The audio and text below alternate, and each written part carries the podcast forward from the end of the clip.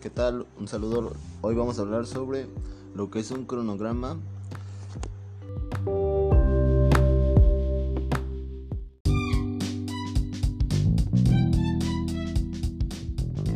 Todo esto se debe a la estructura del protocolo de investigación. Bueno, para esto vamos a hacerlo un poco más sencillo y vamos a, dar cinco pasos esenciales para realizar un cronograma de investigación. Como sabemos, un cronograma es sencillamente un calendario de trabajo que permite prever para todas las fases necesarias para contemplar un proyecto. Unas fechas de comienzo y final, bueno, y su función es ayudarte a planificar y a terminar el trabajo a tiempo para realizarlo. Te llevaremos estos en cinco sencillos pasos.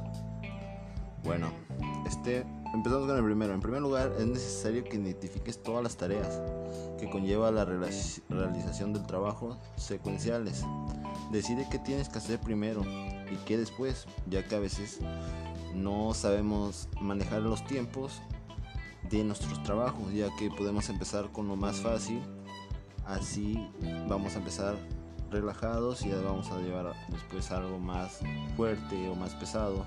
Algunas de ellas podrán realizarse de manera independiente mientras que otras necesarias haber finalizado una tarea anterior para poder comenzarlas.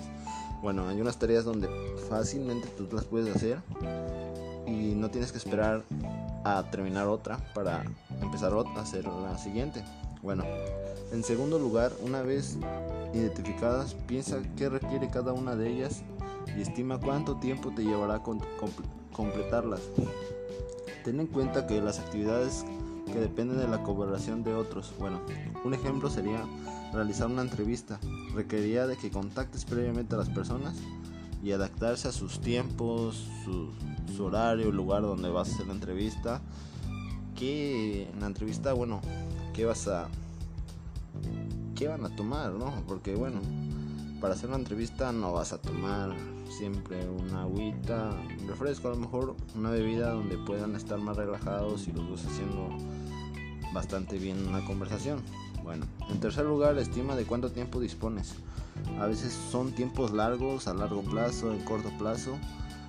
Y bueno, ¿en qué momento del año le puedes dedicar más tiempo a la investigación? Bueno, en eso deriva mucho de tu tiempo. Vamos a hacer un cronograma, pero el tiempo tú lo tienes que decidir. Si tú decides, por ejemplo, hacerlo en vacaciones, ya que tienes más días donde te puedes juntar más a tu tiempo, no tienes que trabajar o a lo mejor estudies, no puedes, no puedes hacer eso y le pones aparte de tu tiempo. ¿En qué momentos menos? Por ejemplo, de épocas de examen. En épocas de examen, créeme que no, no se puede. Por eso hay que hacerlo bueno, se, se recomienda hacerlo en vacaciones, en un tiempo o un fin de semana, pero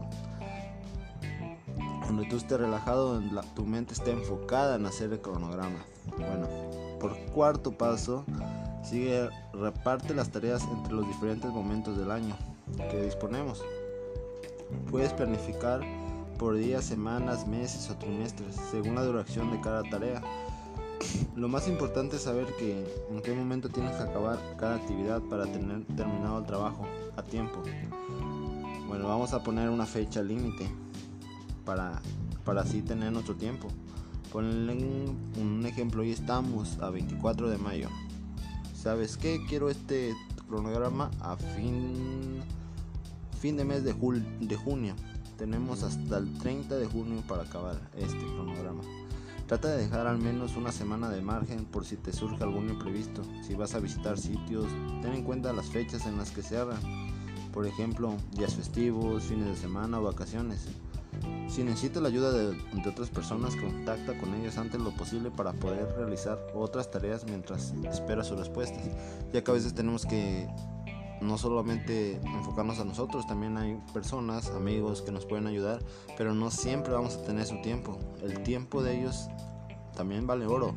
Y así como nosotros nos damos un tiempo, ellos también se pueden dar un tiempo, pero para eso hay que contactarlos, decirle, oye, ¿sabes qué? ¿Me vas a ayudar en esto?